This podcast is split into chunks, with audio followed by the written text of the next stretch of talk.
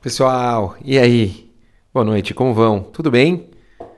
Bom, a gente está na Parashat Bo. Essa semana a gente está vendo as três últimas pragas que o povo de Israel é, vivenciou com os egípcios para sair da escravidão. Tem algo muito, muito interessante. Eu sempre, como eu digo, eu gosto de tentar pegar mensagens que a gente pode usar para nossas vidas. E tem uma passagem onde Moshe Rabbeinu, quando ele foi falar com é, o, a equipe do faraó e avisar sobre a praga do primogênito, dos primogênitos, perdão, ele usou uma linguagem interessante. Ele fala, a Kadosh Baruchu vai aparecer aproximadamente à meia-noite, que Hatzot mais ou menos, quase meia-noite, como meia-noite. Rashi, sobre isso, ele faz uma questão, ele fala, o que, que tem a ver? Quer dizer, por que, que ele é, não quis ser preciso? Qual que era o motivo é, do porquê não ser, é, falar exatamente lá, meia-noite, meia-noite vai acontecer? Fala a resposta, Rashi, ele responde algo muito forte. Diz que ele não quis ser preciso na declaração dele, porque os conselheiros do faraó não errassem, talvez, nos cálculos, para não, chegassem exatamente à meia-noite, e acabassem, por causa do erro deles, dizerem que a Kadosh Baruch foi impreciso, ou que Moshe Rabbeinu não conseguiu ter a decisão precisa. Certo? Naquela época não existia relógios, relógios digitais, nem nada disso, não tinha como ter uma certeza absoluta por parte deles. Mas aí, talvez a, a pergunta, eu ouvi do Rav Issachar falando uma pergunta muito boa. Ele falou, ah, você acha realmente que os caras iam a... O que? Vai, tipo, ah, Moshe Rabbeinu foi meia-noite dois, não foi meia-noite pontual. Tipo, você acha realmente que eles iam querer avaliar a palavra de Moshe ou Hashem dentro de uma situação que eles já tinham vivenciado nove pragas durante mais de um ano? Quer dizer, tipo, é muito estranho essa noia, ou ficar tentando, ficar preocupado que talvez eh, eles iam pensar uma coisa dessa. Que Moshe Rabbeinu ele não tinha sido já super específico em todos os detalhes de tudo que aconteceu até lá. Quer dizer, é, é possível que agora, essas alturas do campeonato, os eh, secretários lá, os caras do faraó, eles iam dizer que não, não é verdade que ele errou? E Pashut fala o Rav Issachar Fan de uma forma espetacular que realmente essa é a natureza humana. A natureza humana é minuciosa e ela adora, quer dizer, o pessoal adora ficar encontrando falhas nas coisas dos outros. A gravata dele estava torta, ele estava descabelado, quando ele falou ele mexeu um pouco. A frase que ele usou foi gramaticalmente inadequada.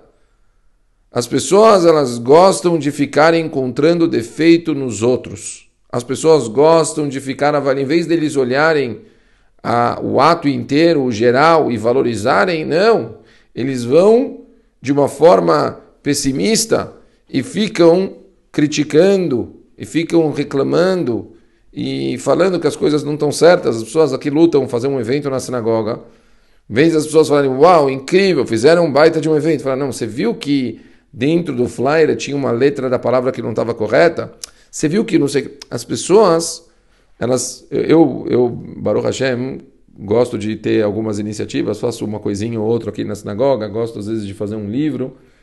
E, e é engraçado, como você percebe, a rapidez das pessoas em virem reclamar de alguma coisa ou virem reclamar é, que tem alguma coisa faltando. É, infelizmente, falta para as pessoas o senso de conseguirem é, usar essa minuciosidade de uma forma diferente. Na mesma paraxá, Rabotai, na mesma paraxá, eu encontrei, já que eu aprendi essa do Friend, eu vou mostrar para vocês como a gente deveria usar o conceito de minuciosidade. Nessa mesma paraxá, quando o povo de Israel está saindo, está escrito que Moshe Rabbeinu, ele falou para o povo que eles estavam saindo no Chodesh Aviv, e questiona o que o Moshe Rabbeinu agora precisa ficar falando sobre se o tempo estava bom, se estava eh, sol, se estava chovendo, o que, que, importa? Eles estavam fugindo do Egito. O que, que eles estavam eh, falando se, se, a temperatura, se o momento que eles estavam saindo de Mitzrayim era algo agradável ou não era algo agradável? E aqui tem uma tchuvá espetacular. Eu vi uma tchuvá onde ela falava o seguinte, acho que se não me engano é o próprio Rashi lá que fala. Fala, não, Moshe Rabbeinu ele está mostrando para Bnei Israel o quanto Hashem gosta deles, que olha, mesmo que vocês estão saindo fugidos num momento tão difícil, agora vocês estão escapando de Mitzrayim com todas essas dificuldades, a Kadosh Baruch Hu, ele fez com que o tempo tivesse maravilhoso para vocês, porque ele ama vocês. Então, Nabutai, na verdade, aqui a gente tem que pegar uma lição muito, muito forte para as nossas vidas. A gente tem que usar os detalhes e as minuciosidades para a gente valorizar as coisas, para a gente elogiar, para a gente falar coisas bonitas e não só para a gente criticar. É impressionante como as pessoas já partem do princípio de críticas. A gente tem que começar as coisas de um jeito completamente oposto, uma forma doce.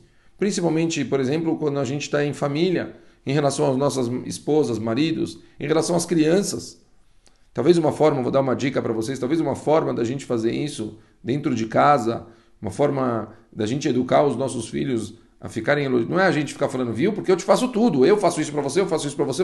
Isso não é uma forma da gente conseguir educar e fazer a criança entender que ele tem que prestar atenção nos detalhes e ver quantas coisas boas os pais fazem. Mas talvez, por exemplo, um pai falar sobre a mãe. Você viu como a imã de vocês gosta de vocês, que ela faz isso, ela faz aquilo, e ela faz tudo porque ela ama vocês, porque ela se preocupa com vocês. Quando os pais, eles um valoriza o outro na frente dos filhos e mostram para os filhos o quanto eles se importam e o quanto eles amam, com certeza essa é uma forma de inicialmente começar a educar as crianças para eles aprenderem a dar valor para as coisas que eles têm. Nós temos um papel na vida. A Kadosh Baruch dá tantas coisas para a gente, mas parece que a gente só consegue ficar olhando e reclamando. A gente tem que se acostumar a valorizar. Eu falo sempre nos meus shurim, agradeçam se acostumem, peguem uma parte da tefilá de vocês só para agradecer, só para falar obrigado.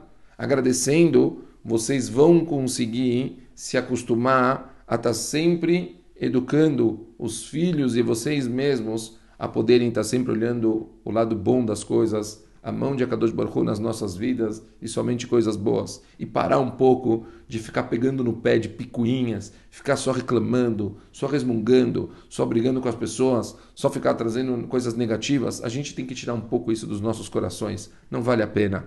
Temos que ser pessoas mais felizes.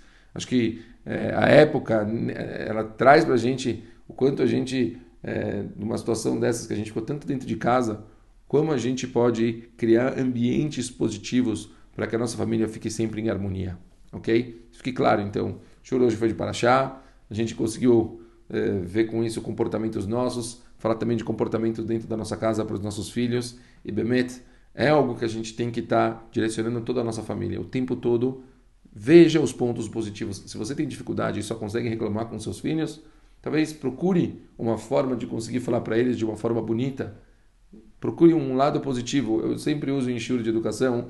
Você vê um quarto bagunçado, em vez de você falar, olha a zona que está esse quarto, procura uma parte arrumada e fala, olha aqui está arrumado, que incrível, vamos arrumar o quarto inteiro para ficar desse jeito.